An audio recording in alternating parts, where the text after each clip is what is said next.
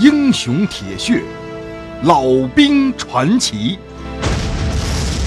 欢迎关注清雪评书《吴家》。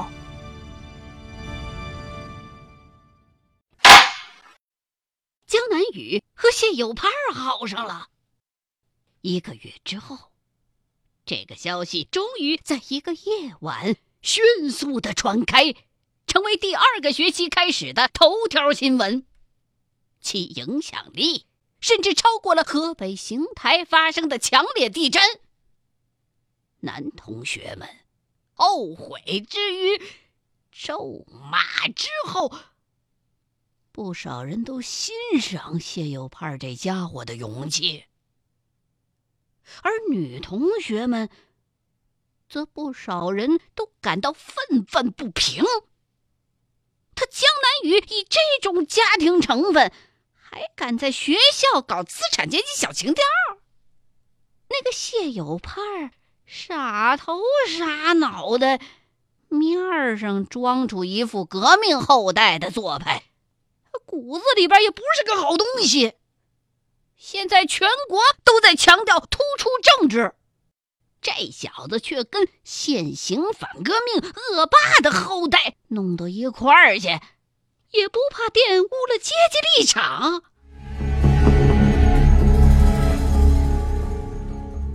流言的泛滥，并没有让谢有盼和江南雨陷入惊慌，也没有影响这两个人学习上的进步。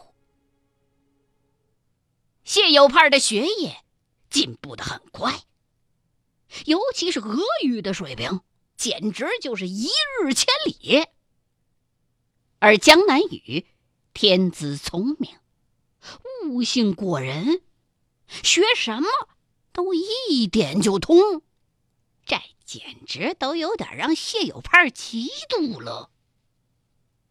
谢有盼人很聪明，但是因为上学总是断断续续的，所以知识结构。有着明显的短腿儿，但是谢有盼很虚心，也很有毅力。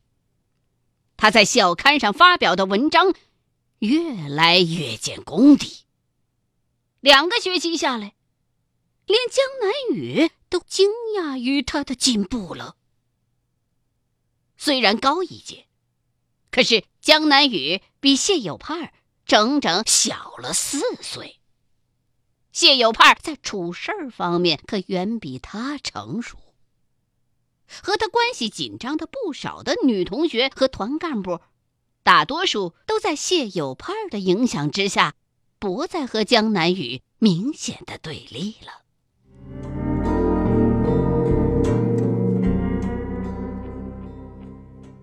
和江南雨。确定了恋爱关系之后的这一年，是谢有盼有生以来最快乐的日子，也是他最为勤奋的日子。他就如同是一座永不停歇的钟摆，如饥似渴的学习着法学、哲学和社会主义革命理论。图书馆不知道多少本书上都有他的铅笔勾画。他的成绩日渐攀升，人缘也越混越好。同学们都说这小子要么是打了鸡血了，要么就是被爱情滋润的走火入魔了。这么拼命的学习进步，是不想毕业就当教授啊？谢有盼的理论水平。也越来越高，在校刊上发表的文章越来越漂亮。走在校园当中，已经颇有一些学者的气度了。老师们都说呀：“这学生不简单，将来啊可以考虑留校执教。”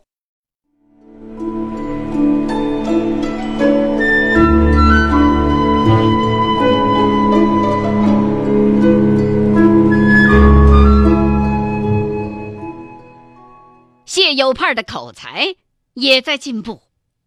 一年多来的苦练，终于没有白费。通过一轮又一轮的辩论比赛和演讲，他靠自己的实力获得了校辩论队队长的头衔儿，同时还被选为了系法学会的副会长。通过举办几次引人注目的学术研讨会和校与校之间的交流活动组织，谢有派终于声名鹊起。这一学期，谢有派策划并实施了在批判吴晗、海瑞罢官基础上的清官好还是不好的全校大讨论。一时之间引起了各系师生的关注，小组讨论、班级讨论、系会讨论，最后是系和系之间的大辩论。基本上，对于清官好还是不好，同学们持三种观点。第一种观点，那当然就是清官好啊，青天大老爷嘛。清官代表了维护无产阶级人民利益的先进力量，这些青天大老爷体察民情，呵护百姓，是跟劳苦大众在一条战线上的同盟军，是觉醒了的资产阶级，会为无产阶级革命保驾护航，激发广大无产阶级和革命者的士气，从而加速实现革命的目的。而第二种观点则认为，清官。不好。持这种观点的人认为，清官，即便是再怎么爱民如子，可是他的阶级立场是不可能改变的。清官和人民这两者始终是压迫和被压迫的关系。封建官僚把老百姓视为儿子，这。本身就是对无产阶级的侮辱。清官的这种行为，客观上会麻醉无产阶级的反抗意识，延长封建专制统治，让无产阶级经受更为长久和残酷的阶级迫害。从这个意义上来讲，清官甚至比贪官还可恶。而第三种观点，则是谢有派领导的法学会提出的。这个观点也有不少的拥护者。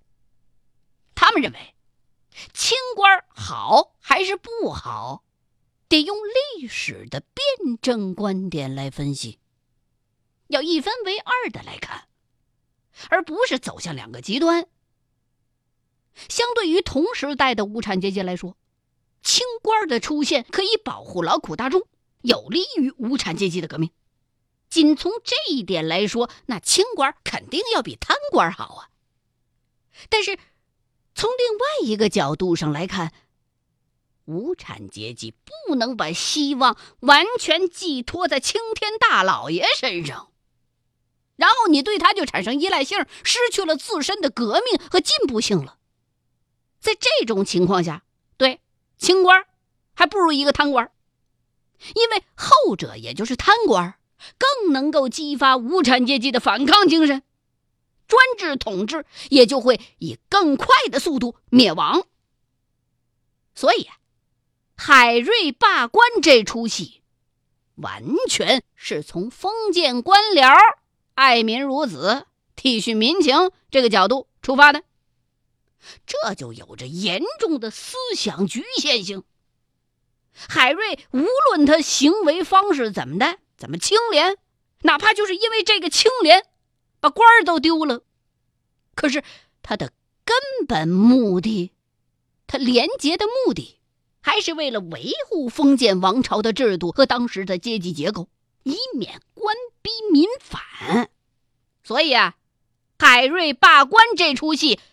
是一定要批判的。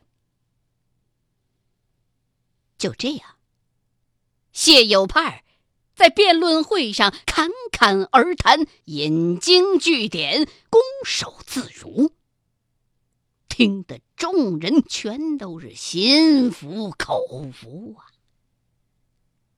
而同样坐在台下的江南雨，那简直就是心潮澎湃了。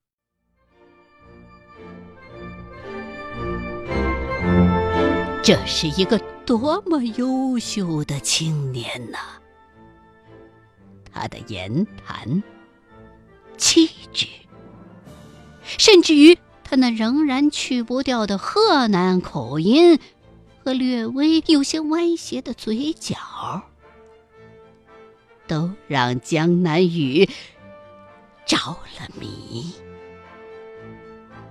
那漆黑的目光是那么自信，那么坚定。周围的掌声与喝彩，使得台上的谢有盼就像是一个昔日的革命者一样意气风发。江南雨明白，自己已经越来越倾慕。这个闯入自己心扉的男人，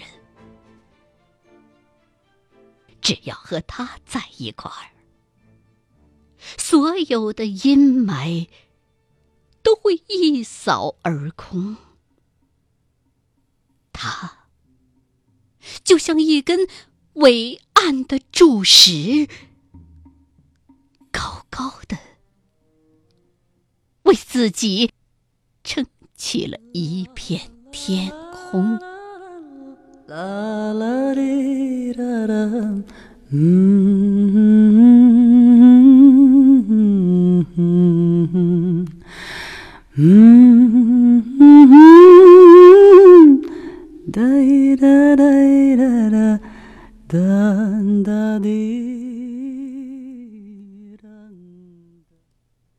谢有盼儿。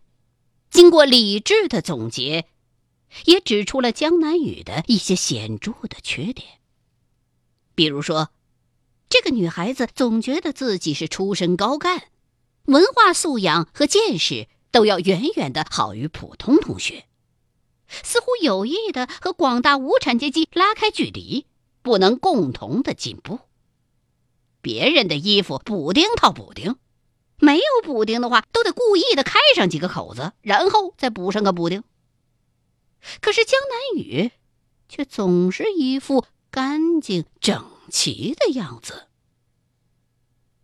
别的女孩大多数都是短发刘海儿，可是江南雨非要留个长发。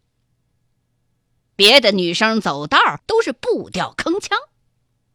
可是这个女生却轻如随风杨柳，袅袅婷婷。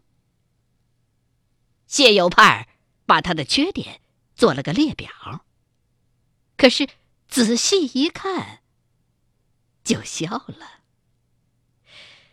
他列出的这些缺点，其实正是自己最喜欢的。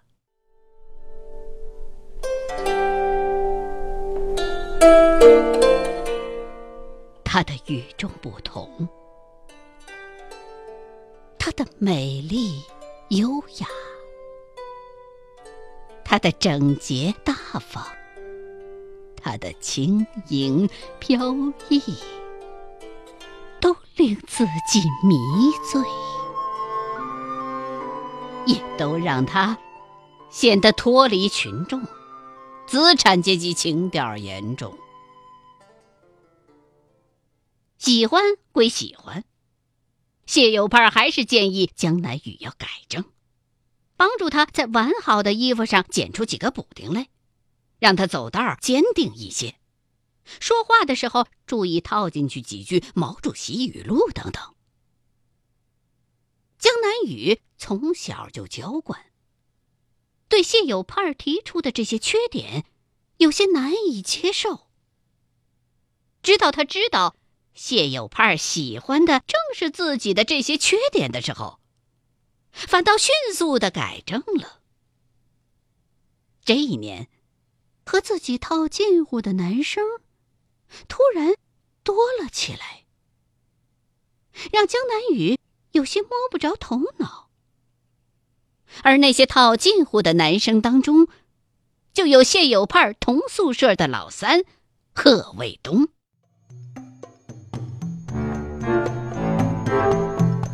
眼见的笨头笨脑的谢有盼风头日盛，北京青年贺卫东当然不甘落后。这两年的刻苦学习程度并不在谢有盼之下，可是每回考试成绩一出来，哎，他就始终是排在谢有盼后头。再加上朝思暮想。却不敢近前的美女校花江南雨，竟然被这小子揽入怀中了，那自尊心都有点受不了，那嫉妒心更是流出了血。一看学业上拼不过，贺卫东就竭力发挥自己的组织能力。这两年下来呀，也非常的有斩获。如今啊。他俨然已经是校宣传部的红人了，整天的带着一大帮学生在校园里边开展支持和学习中央新指示的集会，其热情程度让谢有盼都自愧不如。他那喇叭一喊呐，好几个小时，一直到把嗓子都喊哑喽为止。而贺卫东。和谢有盼在政治观点上也开始出现了重大的分歧。两个人现在已经是貌合神离了，在宿舍里头，这俩人不能说话，因为一张嘴就能打起来。看完了批判电影《兵临城下》和《抓壮丁》之后，这俩人啊就在宿舍里边争辩，到底哪一个电影是更大的毒草，吵不出结果来。吵到最后啊，这俩人的嗓门都已经拔高到极限了，火气也拱上来了，干脆动手。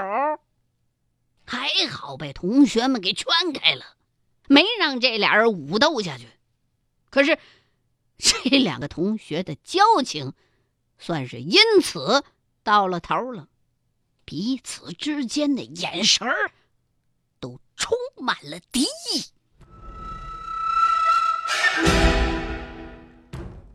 这一年的五月份之后，全国的各大报纸和杂志突然之间就变了脸了，各种批判性的文章一篇是接着一篇的。和以往不同的是，这些文章是成系列的，篇幅特别的大，而且字里行间就仿佛。把这文章印刷出来用的不是油墨，而是火药。解放军报发表了向反党反社会主义的黑线开火，直指邓拓、吴晗和廖沫沙的三家村黑店。两天之后，全国报纸又转载了解放日报的评三家村。燕山夜话，三家村札记的反动本质。这篇文章的力度更大，说要挖出最深的根子。仅仅是过了一个星期，中共中央政治局扩大会议就通过了中国共产党中央委员会的通知，报上简称为“五幺六通知”。文章指出，彭真等人有重大的问题。中央和中央各机关、各省市自治区都有这样一批反党反社会主义的资产阶级代表人物，要高举无产阶级文化革命的大旗，彻底的揭露反党反社会主义的学术权威的资产阶级立场，彻底的批判学术界、教育界、新闻界、文艺界、出版界的资产阶级反动思想，夺取他们的领导权。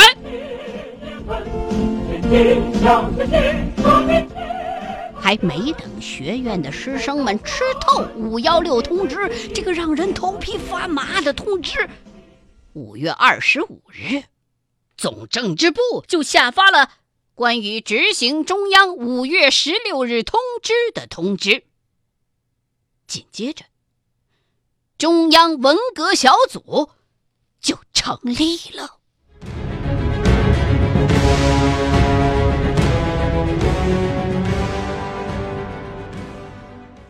欲知后事如何，欢迎各位继续收听清雪评书《吴家》。